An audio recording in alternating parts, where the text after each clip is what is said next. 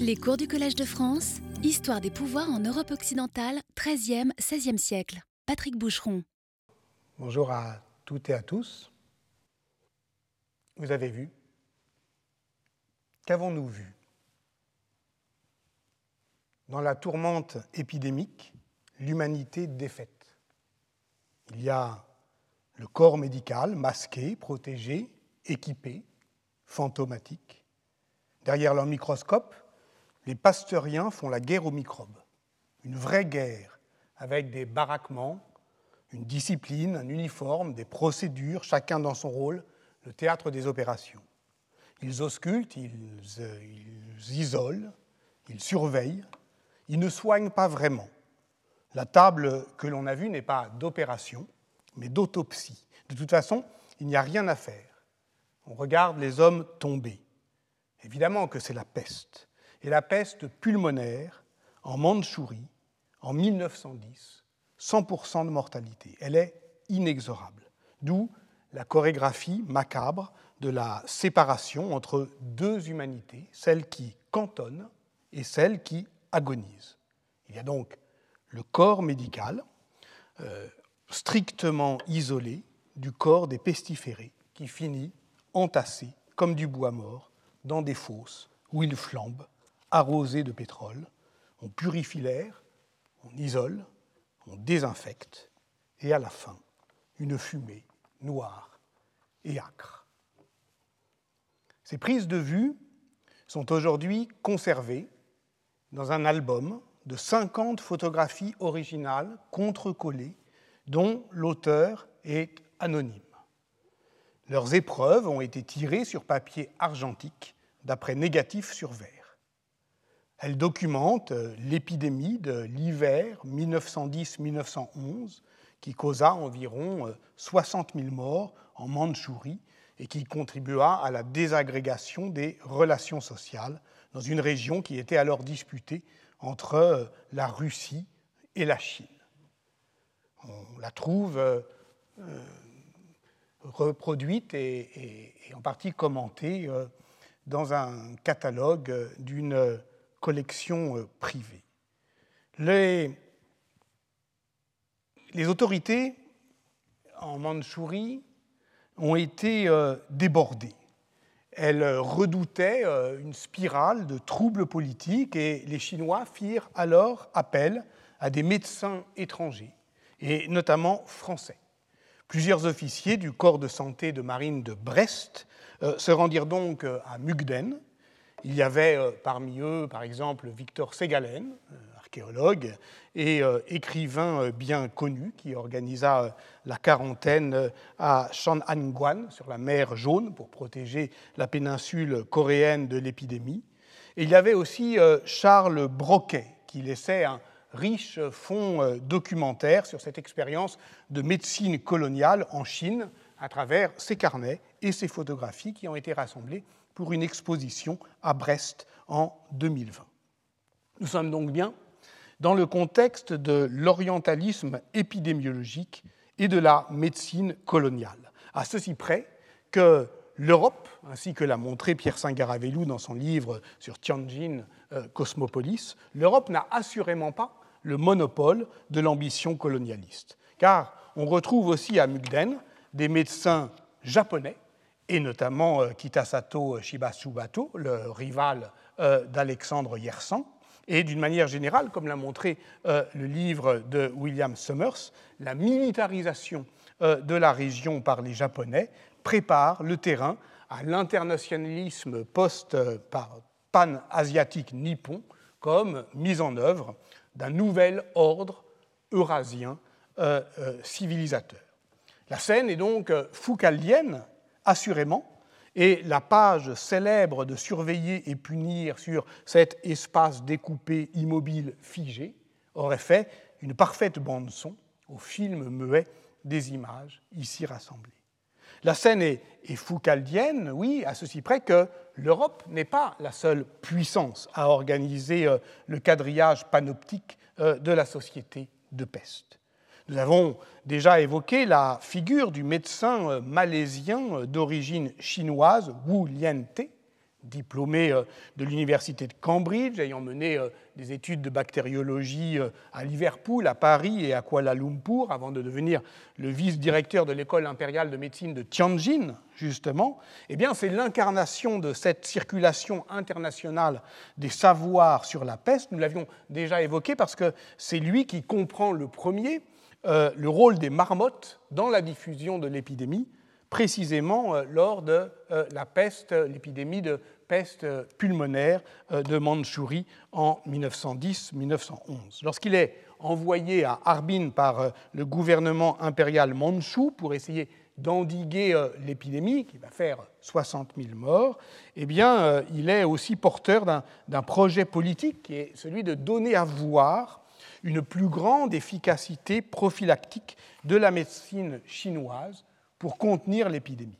Et c'est lui qui, euh, euh, le premier, met au point ces masques contre la peste, composés de deux couches de gaz et de coton absorbant, euh, et d'un mécanisme, vous le voyez, de, maintien qui permet de, garder le, masque lors de, évidemment, l'hiver mandchou très rude. Et c'est ce masque qui est ensuite ramené en Chine. Et euh, au fond, euh, on voit bien que cette histoire est une histoire euh, technique, mais aussi une histoire visuelle, parce qu'elle donne à voir littéralement cette question de la protection.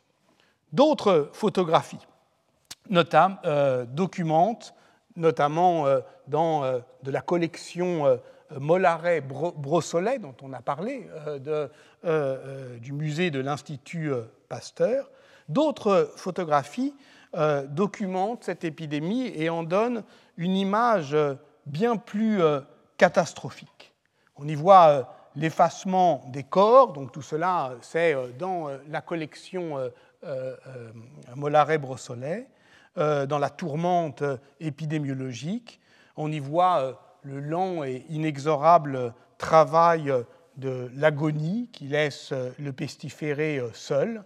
On y voit surtout euh, la mort atroce quand le froid intense fige les cadavres euh, en un amas de corps qui ne sont plus que, des planches que l'on stocke euh, comme des choses et que l'on va évacuer. Donc voilà, il y a cette chorégraphie macabre, la chevauchée des morts, la purification par les aéreurs et ces fosses que l'on arrose de pétrole où brûlent les corps et les vêtements des pestiférés. Toujours euh, ces deux motifs du théâtre de la peste d'Antonin Artaud, la liquéfaction et l'incendie. Ces sépultures euh, de catastrophes, qui sont euh, ici atrocement documentées et qui s'achèvent là encore, euh, dans euh, une fumée noire que nous ne connaissons que trop bien. Ces sépultures de catastrophes ne sont pas vraiment attestées par euh, l'archéologie funéraire, du moins pour l'époque médiévale. Si l'on se réfère aux travaux de Dominique Castex et de Sacha Kaki sur les différents sites funéraires disponibles, la tendance d'ensemble, je l'ai dit, est plutôt au maintien des usages funéraires traditionnels dans le soin apporté à l'enveloppement des cadavres dans un linceul qu'on retrouve, dans la position du corps dans la tombe. L'inhumation individuelle domine largement, notamment à Londres, et lorsqu'on retrouve des tombes collectives, c'est le cas pour le XIVe siècle de la basilique des Saints Martyrs Juste et Pastor à Barcelone, où l'on a récemment exhumé les restes osseux et dentaires de 120 individu, la fosse ne peut absolument pas être décrite comme un charnier. C'est une fosse plurielle, oui, où les corps ont été disposés côte à côte, de temps en temps tête bêche, mais toujours sur le dos. Donc rien à voir, effectivement, avec euh, euh, l'idée qu'on peut se faire d'une fosse commune. À Barcelone, la fouille a même révélé une épaisse couche de chaux venue sceller les différents euh, niveaux d'inhumation. Une des très rares, mais très célèbres représentations contemporaines de la peste noire confirme d'ailleurs cette impression d'ordre funéraire quitte à contredire d'ailleurs le texte qu'il illustre, parce que c'est la très fameuse enluminure de la chronique de Gilles le Muisite, qui lui-même produit un récit assez catastrophique de la peste à Tournai, mais l'apparition toute récente par les soins de Claire Bilaine et de Marc Boone des bons et édits de la même ville de Tournai en temps de peste documente la manière dont les pouvoirs euh, urbains euh, affrontent euh, sans panique apparente l'épidémie. Et donc, les bons et édits, c'est-à-dire les archives publiques, ressemblent davantage à l'image de l'enluminure qu'au récit, qui est lui-même évidemment hanté par les récits antérieurs de la pestis des anciens, euh, de Gilles le Muisite. Alors, d'où vient ce fracas des corps? Eh bien, il suffit euh, de fermer les yeux et on le voit encore. C'est une image malgré tout. Ce c'est qu'il fait partie, c'est qu'elle fait partie cette image de la mémoire rétinienne de notre contemporanéité. Or, le trouble vient de là.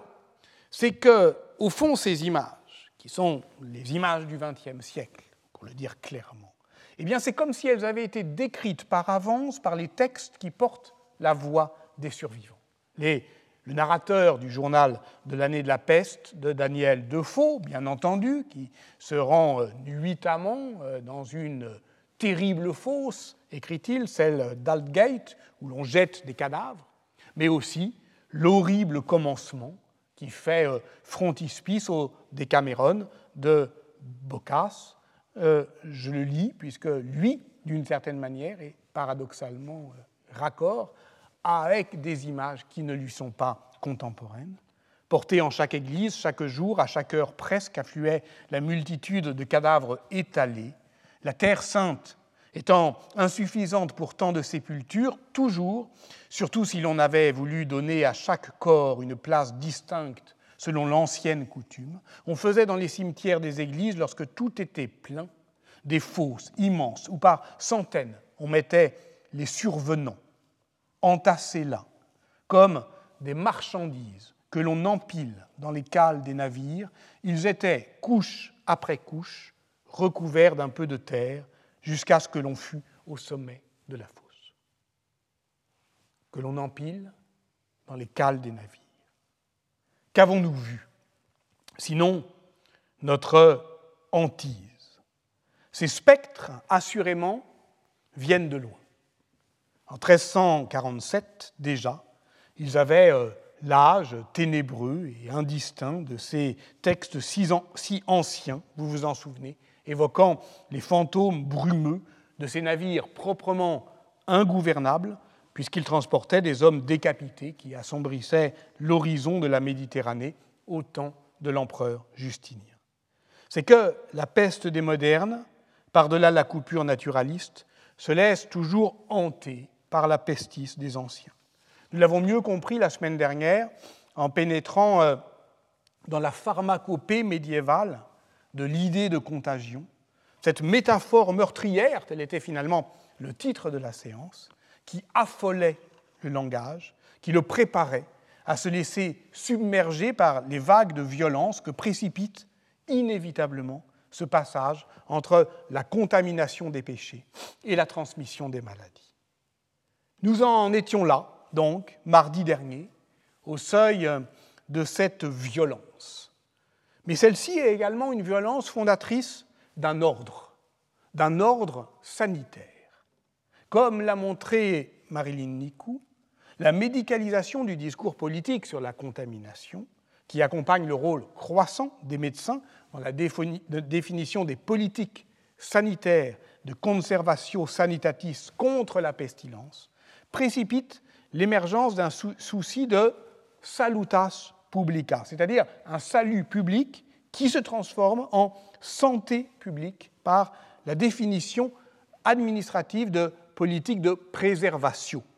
Très concrètement, cela débouche sur la création d'offices de santé publique dès 1348 à Venise, puis Gênes, puis Florence, dans la plupart euh, des cités italiennes, relativement épargnées par euh, la peste de 1348, la ville de Milan prend surtout des mesures sous le duc euh, Gian Galeazzo Visconti en 1398, mais elles sont d'emblée coercitives, c'est-à-dire qu'on voit euh, les commissaires contra morbum avoir autorité pour enfermer les malades dans leur maison, pour fermer l'accès de la ville aux visiteurs, pour imposer la quarantaine et pour brûler les maisons des pestiférés. Le livre du philosophe italien Roberto Esposito, Immunitas, protection et négation de la vie, paru initialement en 2002, vient d'être traduit en français. Cela tombe bien, c'est-à-dire que cela tombe très mal, comme il le reconnaît volontiers dans sa préface, puisque un intellectuel qui se féliciterait euh, de voir une catastrophe mondiale euh, réaliser ses hypothèses de travail gagnerait peut-être une prétention euh, prophétique, mais perdrait euh, toute dignité du travail intellectuel. Et donc, bah, il rappelle que ça fait 20 ans qu'il travaille à, poursuivre l'effort foucaldien de penser la biopolitique à partir d'une contamination réciproque entre immunité et communauté. Protéger et punir euh, pourrait être le titre de son livre. Au départ est la notion de munus en droit romain, don, offrande, mais aussi charge, devoir, comme le rappelle ici même Dario Mantovani. Commun est ce qui partage les charges et par extension est partagé par tous. Est immune, au contraire, ce qui est exempt de charge. Or, si le droit médiéval pense le bien commun, dans la pratique, il est troué d'immunité.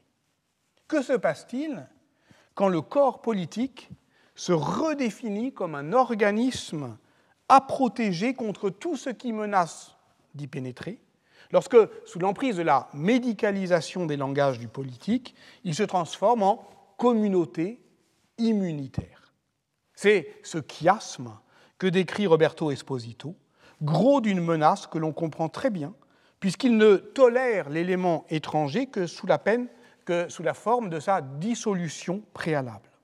Cette métaphore organique fait euh, de la conservation du corps l'horizon biopolitique de tout pouvoir. Mais la thérapie n'est plus la même. Il ne s'agit plus d'équilibrer les humeurs, il s'agit de jouer du pharmacone, qui est à la fois la maladie et son remède. Je cite euh, Roberto Esposito, mal et antidote, venin et cure, poison et contrepoison. Le pharmacone n'est pas une substance, mais plutôt une non-substance, une non-identité, une non-essence. Mais il est surtout quelque chose qui se rapporte à la vie du fond de son envers, plus qu'il ne l'affirme. Il en nie la négation, finissant par euh, la dédoubler, morte mortuos liberavit, écrivait Augustin dans une formule contenant en puissance la pharmacie immunitaire moderne. Cette philosophie, me semble-t-il, est pour aujourd'hui. C'est celle que Achille Mbembe mobilise dans Politique de l'inimitié, trouvant dans ce qu'il appelle la pharmacie de Franz Fanon de quoi déjouer le pharmacone de notre époque, la guerre, qui en est le sacrement. Faisons un pari. Appelons peste ce pharmacone et allons chercher dans les images ce qui survit à la destruction du monde. Partons d'une image, celle euh, d'une image simple, celle de la couverture d'un journal populaire qui, où s'étale le drapé macabre d'une grande tache rouge. Celle-ci. Dans son édition illustrée du 19 février 1911, le petit journal sonne l'alerte. La peste, la peste en Mandchourie, poursuit en Extrême-Orient ses épouvantables ravages. Des régions entières sont dépeuplées. Pour lutter contre la contagion, on en est réduit à détruire par le feu des villes et les villages contaminés. Une question grave se pose N'avons-nous pas à craindre que le fléau gagne l'Europe? Ce qui plane dans le ciel de Mandchourie, drapé euh, d'écarlate. C'est une vieille image. C'est cette euh, faucheuse. Et étrangement, le petit journal ajoute cette précision, la faucheuse qui a tué Titien en 1576. Pourquoi cette précision? Pourquoi cette tache rouge de Titien? Suivons l'éclat de la tache. Elle nous mène donc dans la Sérénissime. C'est peut-être euh, la peste de Venise de juin 1575 à décembre 1576 qui fixe notre imaginaire européen des sociétés de peste. Elle provoque euh, sans doute 60 000 morts, soit un tiers de la population vénitienne, et pour la faire fuir, euh, le Sénat et le Doge, Alvise de Mocenigo, prononcent en septembre 1576 le fameux vœu célébré ensuite chaque année lors de la fête del Redentore, euh, du Christ rédempteur. En 1577, on commence à construire la fameuse église du même nom sur l'île de la Giudecca, euh, et selon les plans d'Andrea Palladio. Euh, l'espace urbain vénitien est éprouvé, transformé, reformulé par l'épidémie on impose un couvre-feu, on met jusqu'à 3000 malades à l'isolement dans le Lazzaretto Vecchio, celui de près du Lido, mais aussi dans le Lazzaretto Nuovo, à l'entrée de la lagune, devant l'île San Erasmo, qui était destiné euh, euh, originellement en 1468 à la mise en quarantaine des hommes et des marchandises venus de la mer, mais le dispositif spatial, on le complète d'un troisième lazaret flottant constitué de 3000 bateaux amarrés les uns aux autres. Le quadrillage et la surveillance s'organisent par cestiers, de grands feux purificateurs y sont organisés pour chasser les miasmes, brûler les vêtements des malades. C'est à ce moment-là qu'apparaissent les premiers masques de la peste. Certes, ceux-ci ne ressemblent pas encore à l'idée qu'on s'en fait, la panoplie complète du docteur Schnabel avec le bec incurvé qui contient des herbes, des épices, du camphre et des fleurs séchées, les bésicles, la longue vue euh, et, euh, la, la, tunique, la baguette, tout ça, ça n'apparaît qu'au début du XVIIe siècle, sans doute d'abord euh, à Paris. C'est écrit par Charles Delorme, premier médecin de Louis XIII, en 1619. Reste que du point de vue, disons, de l'imaginaire politique de la société de peste, l'épidémie vénitienne de 1575 plante le décor. Or, le 27 août 1576, l'un des grands ordonnateurs de ce décor, le grand peintre Tiziano Vecellio, en français le Titien, meurt de la peste, suivi de peu par son fils et assistant. Alors que l'épidémie n'est pas achevée, Venise organise de grandes funérailles publiques. La scène est fréquemment représentée dans la peinture d'histoire du XIXe siècle, ainsi par le français Alexandre S. en 1833, au temps du choléra. Mais le tableau que laisse euh, Titien, inachevé, dans son atelier, euh, n'a pas l'éclat euh, de ses couleurs acidulées. C'est celui-ci le supplice de Martias. On voit que, à le regarder, à le regarder euh, euh, vraiment, eh bien, euh, au fond, on comprend ce que c'est qu'un tableau qui impose une présence monumentale et oppressante. Il faut dire qu'il fait deux mètres euh, de haut et, de mètres de large, il est à peu près carré. Il ne pouvait, euh, de ce tableau euh, énigmatique, Erwin Panofsky se, détournait avec dégoût.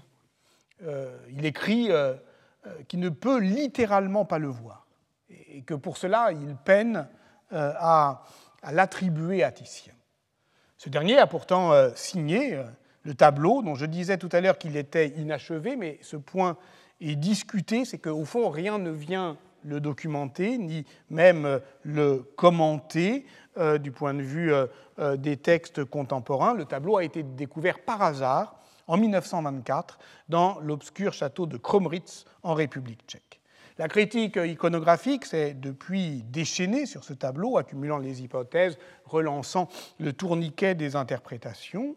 Disons que son motif général ne fait pas de doute, le personnage central qu'écorche un esclave scythe reconnaissable à son bonnet, mais aussi Apollon, euh, identifiable quant à lui par sa couronne de laurier.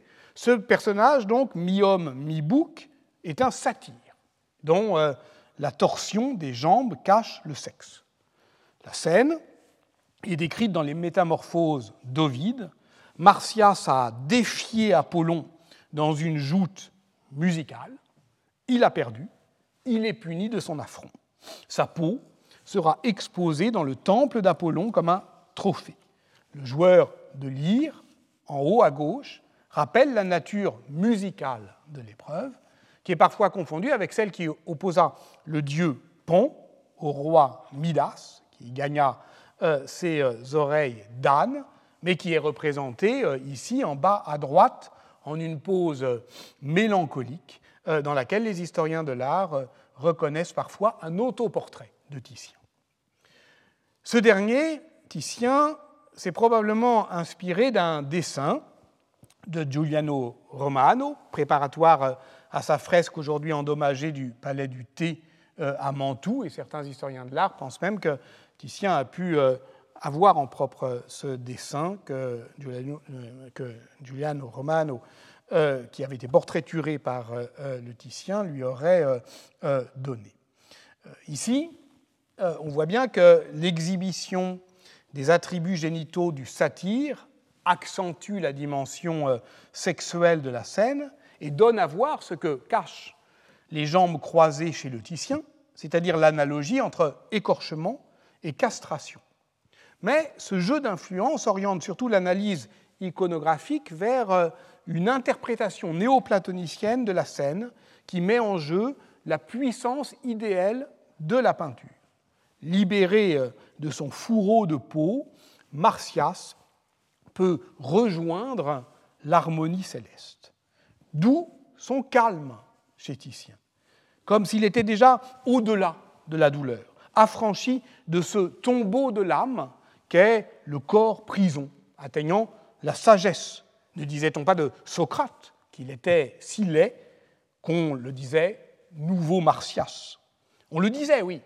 Parmi euh, les néo-platoniciens de la cour de Laurent euh, de Médicis à Florence, au temps où Marsilde Ficin et Pic de la Mirandole euh, eh bien, faisaient du néoplatonisme la doctrine officielle des, des Médicis. Et Jutta Held a montré comment cet idéalisme est parfaitement conforme à la discipline de l'iconologie elle-même, le néoplatonisme florentin devenant quelque chose comme, comme la doctrine de l'iconologie pratiquée par Panofsky et son école de l'Institut Warburg.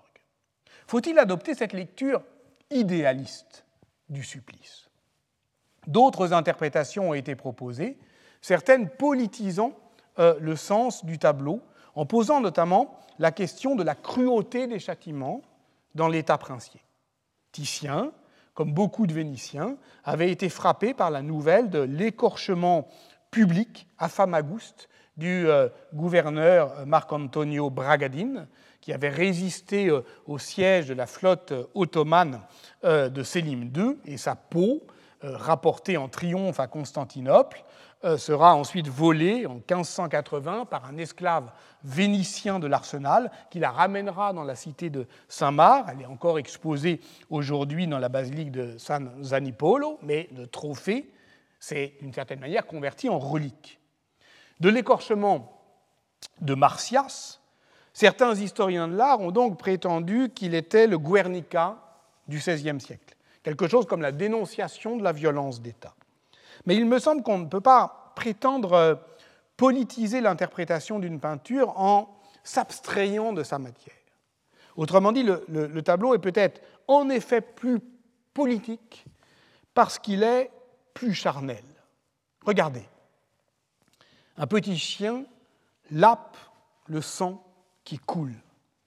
Si l'on s'approche de la plaie, la peau du satyre impose sa présence tactile, vibratile, comme le remarque justement euh, Augusto Gentili, c'est cette euh, matière couleur euh, de la chair peinte qui irradie sur tout le tableau, dont la couche picturale devient une membrane palpitante Le tableau de Titien, écrit-il, est la peau vivante de Martias. Une peau qui est striée de, noirceur, traînée euh, bileuse ou, tranchée euh, putride, c'est-à-dire qui commence effectivement sa putréfaction. Ce qui vibre ici, dans le jeu très subtil des opacités, permet de contraster plusieurs euh, nuances de noir.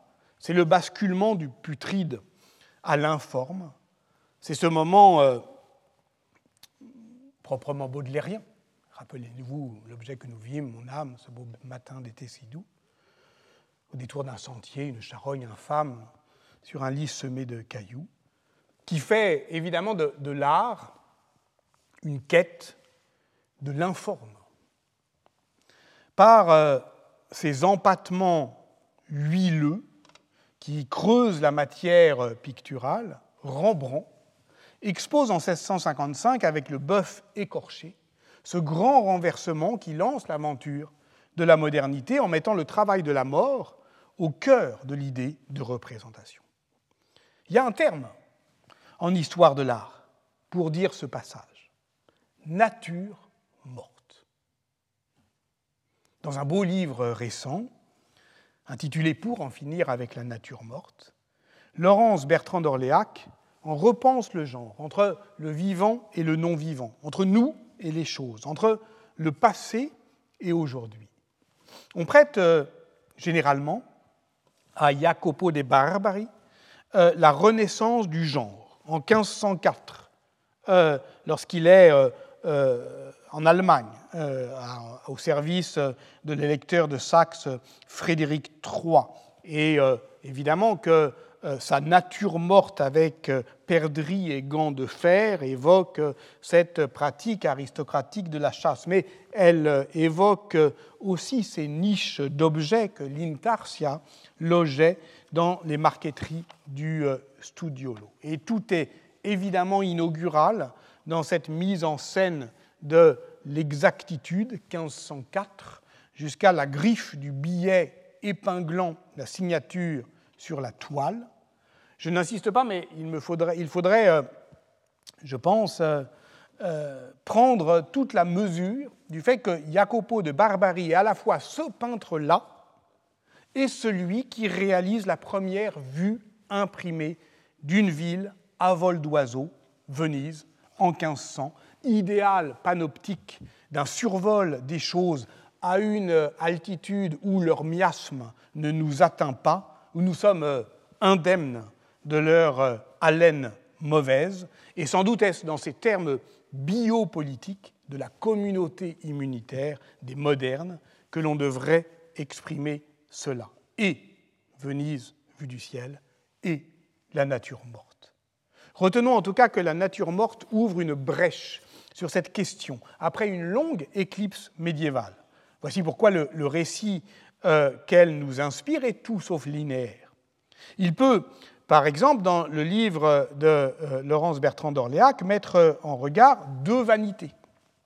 Celle de la mosaïque polychrome de Naples du 1er siècle, où un crâne, est-ce d'homme, est-ce de singe, est suspendu à un fil, celui qui le relie à une équerre qui fait euh, fronton comme un temple et qui euh, est en équilibre instable. Vous le voyez, il y a une roue de la fortune, il y a un papillon le battement d'aile d'un papillon, et qui est donc en équilibre instable entre euh, deux morts probables qu'égalise l'outil euh, du géomètre, celle du puissant avec son sceptre et son diadème entouré d'une étoffe pourpre, et celle du misérable avec son haillon et son euh, bâton de mendiant. on peut voir à Venise, au Palazzo Grassi, une une déclinaison contemporaine euh, de euh, cette vanité, gigantesque offrande, mounous, à un dieu en colère, en forme de crâne, composé de centaines d'ustensiles de cuisine en inox rutilant. C'est euh, le lieu, le Palazzo Grassi, la fondation Pinault, où l'œuvre de Subodh Gupta est conservée, je veux dire en fait neutralisée, on appelle cela le marché de l'art, on appelle cela l'argent tout simplement, parce que son lieu euh, véritable fut l'église parisienne Saint-Bernard euh, de la Chapelle, où l'artiste indien l'installa en 2006, tandis que l'église servait de refuge aux sans-papiers et que Gupta y avait euh, organisé une soupe populaire. Voilà donc ce qui se joue dans l'aventure de la modernité.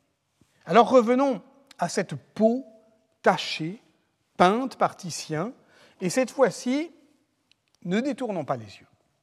Précisément parce qu'on y reconnaît, dans cette noirceur, la confusion entre le mélancolique, le diabolique et le pestifère, comment ne pas ramener le tableau à l'expérience vénitienne de la peste de 1575 Je rappelle, Titien en meurt et laisse dans son atelier cette toile, probablement inachevée.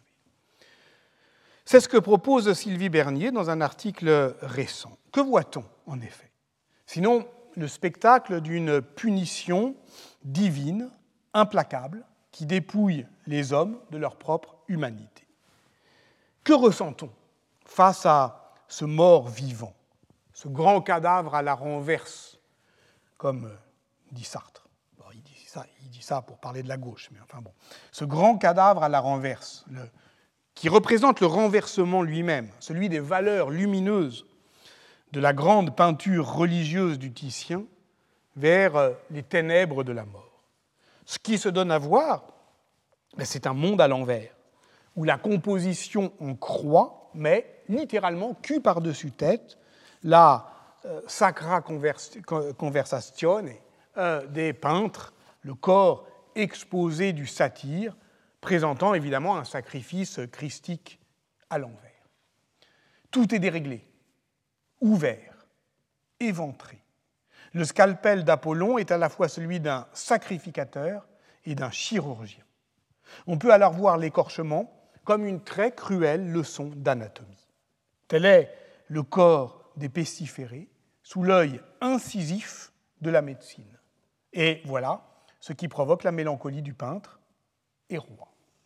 Si l'on voit ainsi Martias, cette peste du regard contamine ensuite euh, toute la composition.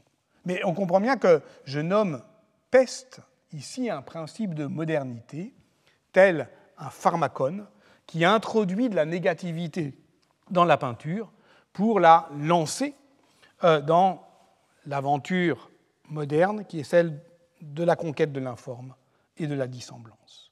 On verra alors différemment les autres personnages qui le flanquent, et notamment celui-ci, à gauche, à sa gauche, qui en est euh, euh, le double inversé, y compris dans le jeu euh, des contrastes chromatiques. Ce satire, encore, vous le voyez, c'en est un, mais cornu celui-là, et dont les jambes sont recouvertes de fourrure, et le bas du visage gagné par la pilosité, comme si sa métamorphose était plus avancée encore comme si lui basculait vraiment de l'humanité à l'animalité. Comme dans la composition de, euh, Giulio Romano, il porte un sceau. Pourquoi? Est-ce pour euh, recueillir le sang du supplicié ou pour nettoyer ensuite la scène du supplice? Je suivrai volontiers la suggestion de Sylvie Bernier qui y voit la représentation de ces vidangeurs de la peste, chargés pendant les épidémies de ramasser les cadavres, de les brûler avec leurs effets personnels, de nettoyer leurs maisons en y allumant des feux purificateurs. Et nous avons toujours euh, sous la paupière les images que nous venons de voir de Mandchourie. Or, ces personnages indispensables et misérables, auxiliaires de la mort de masse, en première ligne dans la défense de la ville contre l'épidémie, étaient redoutés donc haï. Dans un article de la revue d'Oxford Social History of Medicine, intitulé The Beast of Burials, Jen Stevens Quoshaw a éclairé l'histoire sociale et l'histoire imaginaire de ces travailleurs de la peste. On les appelait à Venise pizzigamorti. Ils, apparaissaient, euh, ils apparaissent dans la documentation en 1432 comme employés permanents de la République vénitienne, leur salaire euh, est doublé en temps de flambée épidémique, ce qui prouve d'ailleurs que la peste est toujours endémique, à bas bruit, parce qu'on les paye, euh, voilà, ce sont des salariés permanents.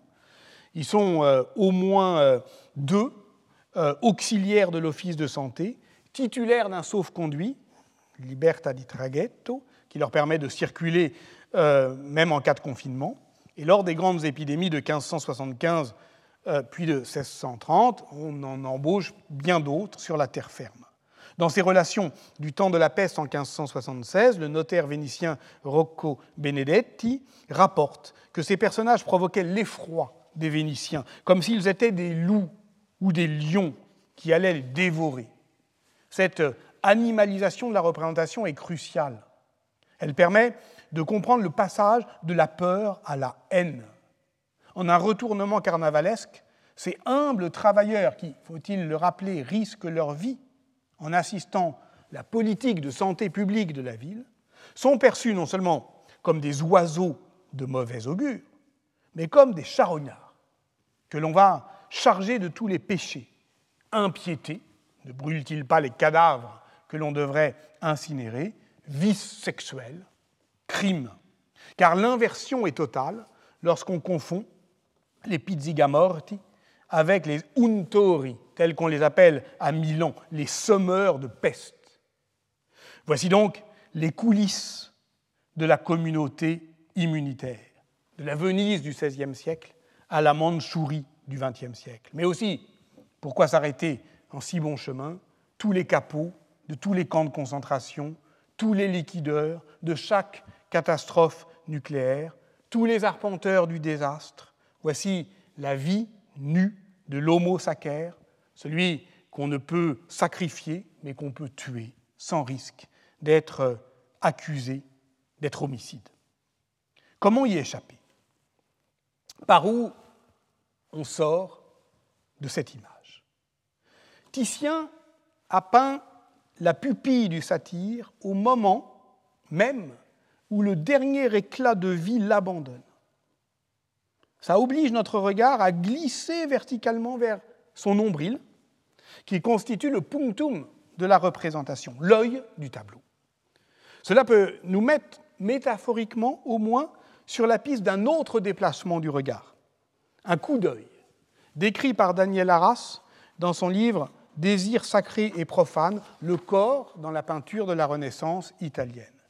Il y traite euh, notamment de ce fétiche du corps féminin occidental offert nu à un regard masculin, qu'est euh, la Vénus euh, d'Urbain, peinte par Titien en 1538, 40 ans avant le supplice de Martias, et qui, évidemment, le comprend dans son rapport à la peau, à la peau humaine, est dans tous les sens du terme l'écorché.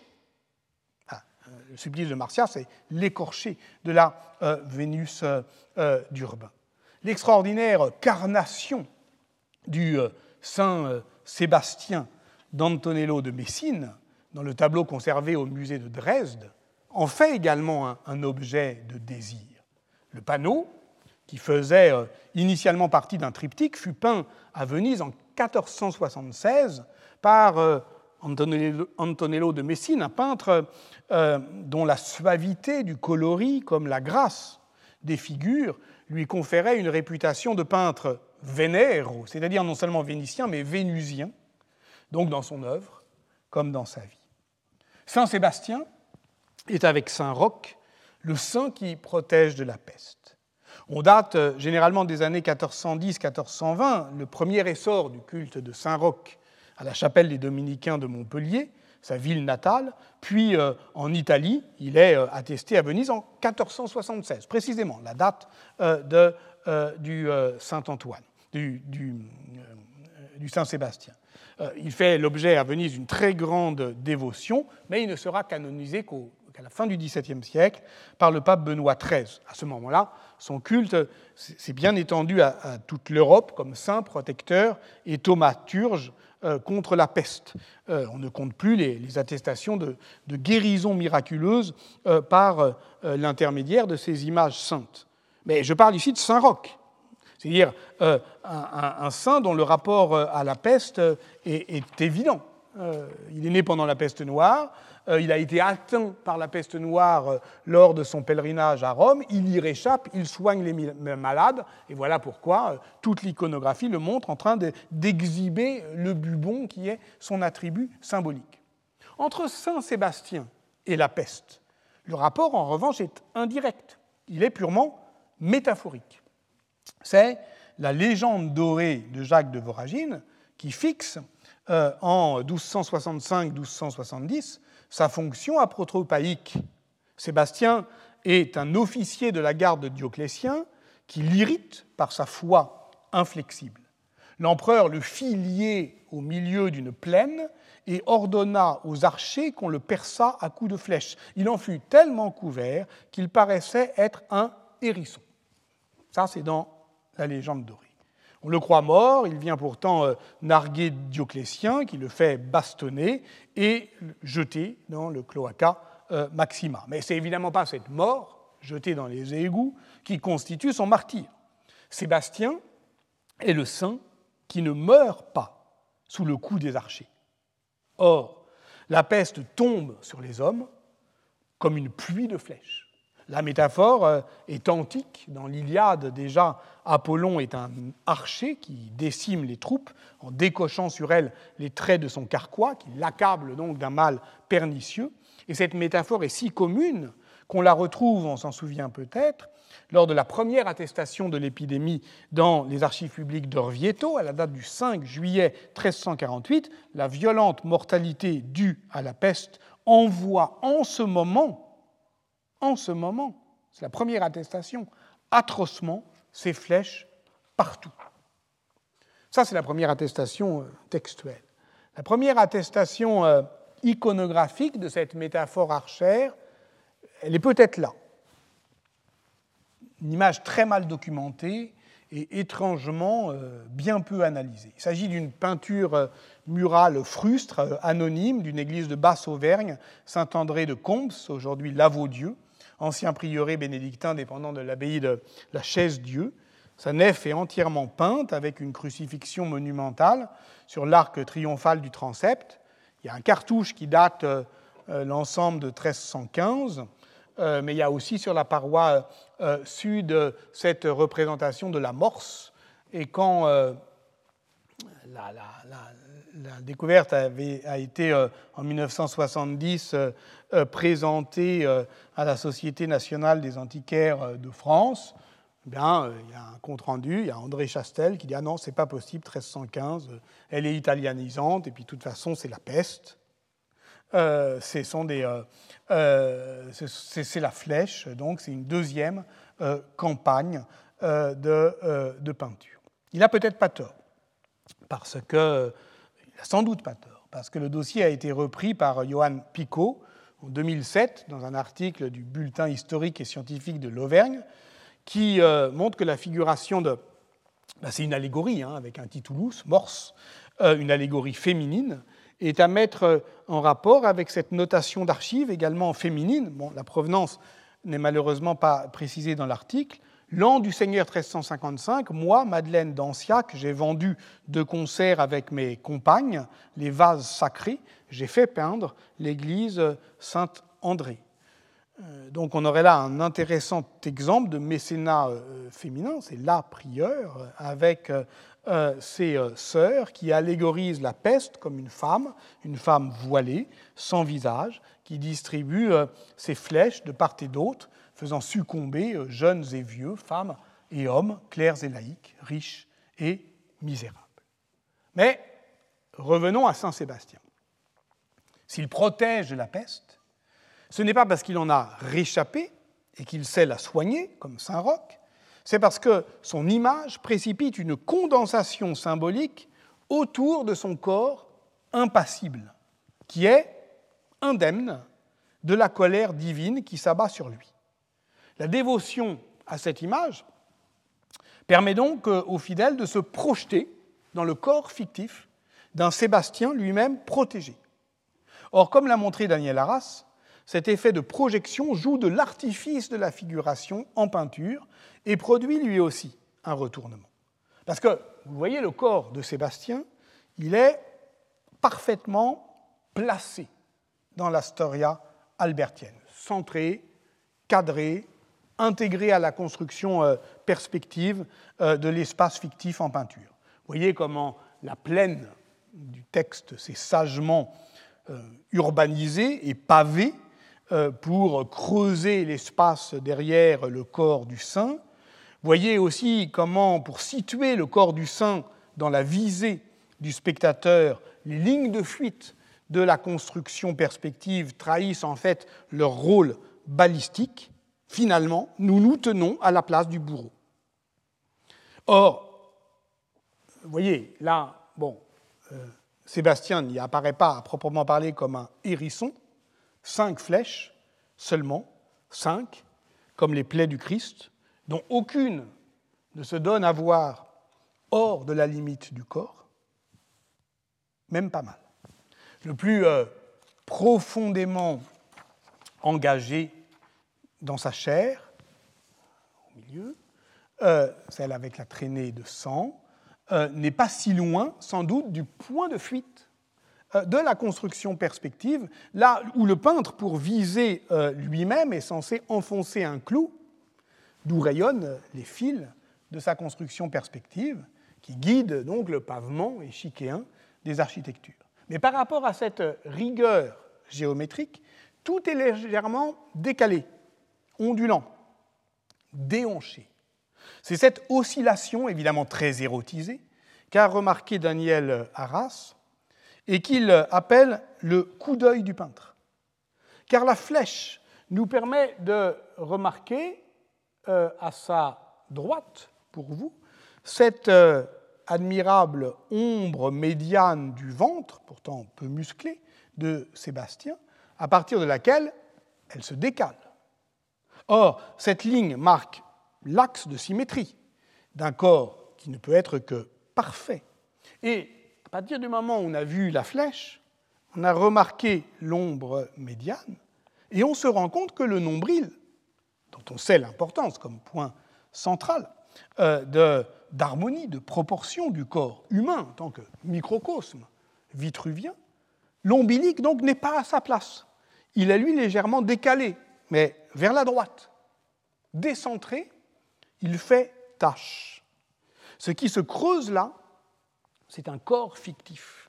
Dans la matière peinte même, Daniel Arras dit c'est un œil, l'œil de la peinture elle-même, en son corps peint. Autrement dit, c'est la peinture qui nous tient à l'œil. Là encore, elle maintient le spectateur sous la dépendance du tableau. Nous pensions être à la place de l'archer, mais c'est elle qui nous vise. Telle est la mise en représentation, je cite Daniel Arras, de la réponse que porte la peinture à qui la regarde, retournant la visée qui euh, laisse sa trace sur lui, le corps fictif envisage à son tour le spectateur. Je vous laisse euh, imaginer, c'est le cas de le dire, pourquoi nous sommes ainsi sommés de nous tenir à carreau Sans doute parce que la vision vénusienne de cet homme si délicieusement impassible sous les flèches de la peste risque de provoquer des transports que l'on se doit de réfréner. Souvenons-nous de ce qu'écrivait Marcille Fissin en 1469 dans son commentaire sur euh, le banquet de Platon. La contagion de l'amour s'opère facilement et devient la peste la plus grave de, toutes. Et là, nous ne sommes plus euh, avec Antonin Artaud, mais avec euh, Georges Bataille, l'auteur de L'œil. La peinture nous tient à l'œil. Dans à l'ami qui ne m'a pas sauvé la vie, Hervé Guibert rappelle que le sida, je le cite, ne s'imaginait pas ou s'imaginait faussement. Voilà pourquoi sa représentation par l'art contemporain s'est laissée hanter par les temps pestifères. Dans un très beau livre à paraître aux presses du réel, intitulé euh, L'art en sida, 1981-1997, Thibaut Boulevin, que je remercie de m'avoir permis de, lire donc ce livre, qui va paraître bientôt, mais en attendant, on peut lire l'article préparatoire dans la revue de l'art qui s'appelle Les temps pestifères. Thibaut Boulevin étudie la, la façon dont le souvenir de la mort noire a créé à l'intérieur même de l'imaginaire de ce mal indescriptible qu'est le sida, et parce que la maladie rend publique l'atteinte qu'elle fait au corps, ce corps qu'elle grêle des taches noires du sarcome de Carposi, quelque chose comme un contre-rythme. Voici par exemple le travail de montage anachronique de l'artiste américain euh, Robert Farber, une série de polyptiques intitulée Western Blot, du nom du test de biologie moléculaire qui servait alors à confirmer euh, la séropositivité des, malades. Euh, en 1992, il mettait en regard, je le cite, je cite Robert Farber, deux moments catastrophiques de la civilisation occidentale, la peste noire et le sida. Cerné par les morts, il succombera lui-même à la maladie en 1995. Robert, Farber avait installé par la peinture une chambre d'écho où se répercutaient des cris poussés euh, euh, euh, lors de la peste noire, ceux de Boccace, ceux de Pétrarque, mais aussi du chroniqueur siennois Agnolo di Tura, qui écrivait en 1348 Aucune cloche ne sonnait et personne ne pleurait parce que presque tous s'attendaient à mourir. Euh, pour Farber, le pharmacone du sida était à conserver dans un reliquaire du XIVe siècle, figuration euh, saisissante de cette euh, béance qu'ouvre en son sein l'image dès lors qu'elle ouvre la possibilité du temps. Quant à l'artiste français euh, Ernest Pignon Ernest, admirateur de la grande peinture du XVIIe siècle, Caravage, Mattia Preti notamment, il s'en inspire également pour euh, figurer euh, d'autres embrasures, d'autres passages, pour coller sur des murs des basses de Naples des lithographies qui évoquent aussi cette double historicité de l'épidémie Tel est le titre de cet hommage aux hommes infâmes, ceux qui, justement, meurent parce qu'ils portent les cadavres sur le dos. Dans l'image, écrit-il, il y a toujours enfoui des signes qui ont déjà servi. En les utilisant, je vise à troubler l'appréhension des lieux en mélangeant aux sensations qu'ils provoquent aujourd'hui quelque chose du contexte du passé. Ici, des fantômes, des fantômes en papier, semblent pénétrer les murs, s'y enfoncer, comme Virgile aux enfers. Dans euh, ces ruelles pavées de la lave du Vésuve, où traînent les toxicos, les prostituées, on meurt sans bruit, comme des chiens. On s'efface, on disparaît, là même où l'affichage public précise qu'il est interdit de déposer les ordures. Voilà le retour de l'homo sacer, du vidangeur, du semeur de la peste, de l'arpenteur du désastre en Mandchourie et ailleurs. Et voyez comment les restes d'un repas forment dans la brasure d'une porte, à côté de celle où s'engouffre le corps fictif pesteux, quelque chose comme une nature morte. Nous y revenons, et c'est encore une tâche sur un mur. Dans l'histoire de la Renaissance, telle qu'on nous la raconte depuis Giorgio Vasari, la peste fait tâche, ou plutôt elle tâche la belle étoffe de son récit. Toute beauté avait disparu de l'Église de Dieu, ce n'était plus que tâche de la tête aux pieds. Dans son mémorandum de la peste, Georges Didier Huberman citait cette déploration du XVe siècle pour y ouvrir les yeux sur ce, motif de la tâche. Nous en avons déjà parlé, nous aurons à reparler un jour, ne serait-ce parce que, que parce qu'il est obsédant dans un texte euh, que je n'ai pas encore évoqué, alors que, étrangement, c'est lui qui m'a guidé vers euh, le sujet de la peste noire, qui est l'histoire de la colonne infâme d'Alessandro Manzoni, cette colonne qui porte le souvenir du supplice injuste des Untori de la peste milanaise de 1630, le jour où un commissaire à la santé, Giulielmo Piazza, et un barbier, Gian Giacomo Mora, ont été euh, emprisonnés, torturés et euh, exécutés pour avoir euh, été accusés d'être instigateurs de l'infection, les untori, parce qu'une vieille femme les avait vus badigeonner les murs de la ville d'un mystérieux liquide jaunâtre.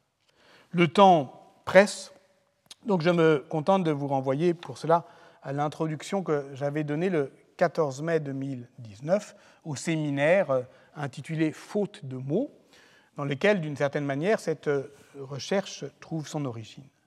Mais le texte de Georges Didier Huberman qui m'a guidé est celui qui euh, s'appelle Feu d'image, un malaise dans la représentation du XIVe siècle, puisque, comme je vous l'ai dit, le mémorandum de la peste, je ne l'avais pas lu. le temps presse, là encore, et je vous renvoie, mais pour la seconde fois cette année parce que d'une certaine manière, euh, cette séance était euh, voilà, matricielle pour euh, le cours général de cette année. C'est la séance du 16 janvier 2018, deuxième cours de la deuxième saison des fictions politiques, intitulée Bocas, le survivant et la tyrannie de la mort, où j'évoquais ce texte de Georges Didier Huberman, Feu d'image, un malaise dans la représentation du XIVe siècle. D'un mot, c'est la préface à Millard Mace, euh, la peinture euh, à Florence et à Sienne après euh, la peste noire, qui est le livre fondateur de la sociologie de la production historique, qui est paru en, 1951, et où Millard Mace tentait de décrire la manière dont la peinture avait rendu visible ou non l'événement. Il y avait, du point de vue de l'histoire de la commande, une, une, évidente coupure, ne serait-ce que par la mort de beaucoup de peintres et de leurs commanditaires, mais euh, du point de vue de la représentation, eh bien, euh, une peste euh, qui ne se donnait pas à voir, qui ne se représentait pas, qui était un vide dans l'image, un silence, ou en tout cas une lacune. Alors Millard Mace voulait voir, par exemple, dans les fresques du Camposanto de Pise, le triomphe de la mort, une des très rares représentations du passage de la peste, puisqu'il a daté de 1350, mais on sait aujourd'hui qu'elle est plus euh, euh, récente, enfin plus ancienne, pardon, 1333 à 1336. Donc la faucheuse, c'est avant, la danse macabre, c'est après, et la peste est au somme extérieure à sa représentation contemporaine, et c'est ça l'énigme. L'autre énigme, c'est pourquoi Giorgio Vasari ne la voit pas? Pourquoi, écrivant la vie euh, des peintres, euh, il voit bien que beaucoup sont morts de la peste, il en parle si peu. Quel est ce silence, cet évitement proprement stupéfiant? Lorsqu'il parle de l'interminable déluge de mots qui avait englouti et noyé la malheureuse Italie, eh bien, il évoque euh, euh, l'état des arts en 1240.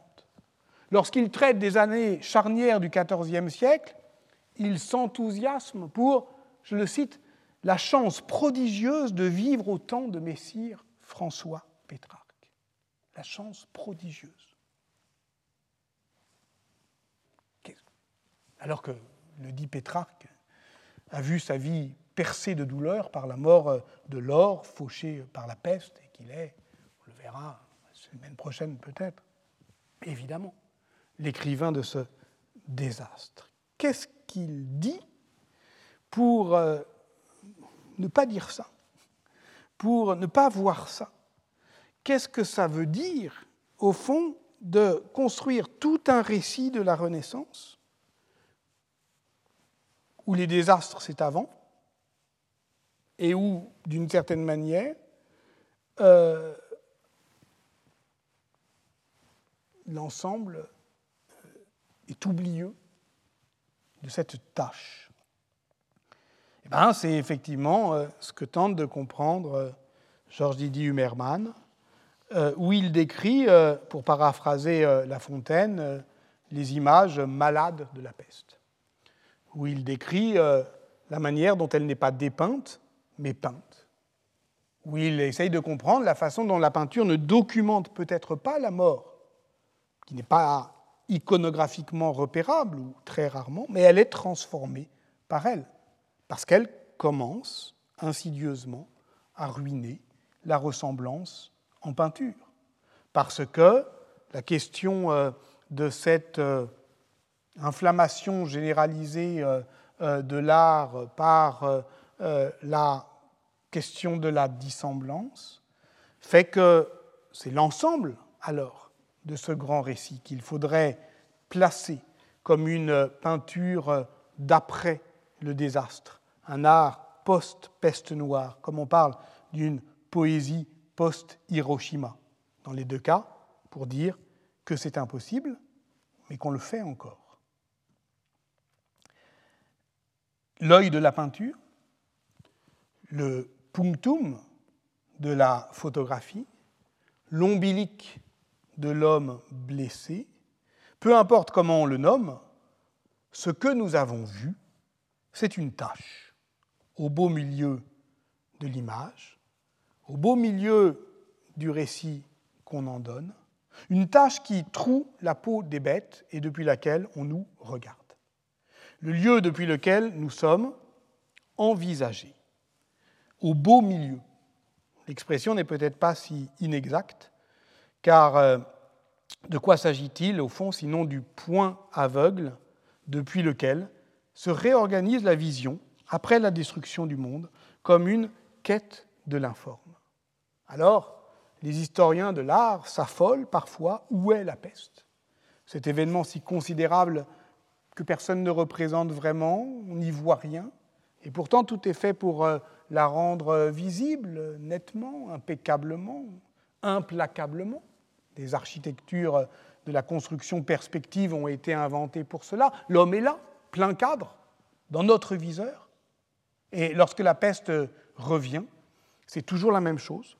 Tout est en place, disposé, disponible, et pourtant, on se laisse encore surprendre. C'est qu'on voit tout, sauf ce qu'on a sous les yeux. J'ai fait euh, l'hypothèse que la peste est le pharmacone de la représentation moderne, qui attaque l'idée même de ressemblance et peut-être euh, faudra-t-il aussi tirer toutes les conséquences politiques de cette dissemblance de la représentation. Voyez, vous avez vu. Qu'avez-vous vu? C'était la question. La réponse Tu n'as rien vu à Hiroshima. Il fallait demander qu'est-ce que vous n'avez pas vu? Ben, La semaine prochaine, peut-être, nous avons une dernière chance de l'entreapercevoir. À bientôt. Retrouvez tous les contenus du Collège de France sur www.colège-2-france.fr.